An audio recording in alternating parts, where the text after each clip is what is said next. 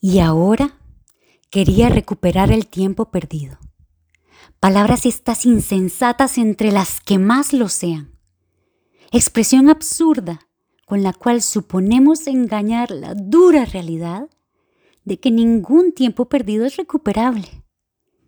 Como si creyésemos, al contrario de esta verdad, que el tiempo que juzgábamos para siempre perdido hubiera decidido quedarse parado detrás, esperando, con la paciencia de quien dispone del tiempo todo, que sintiésemos su falta.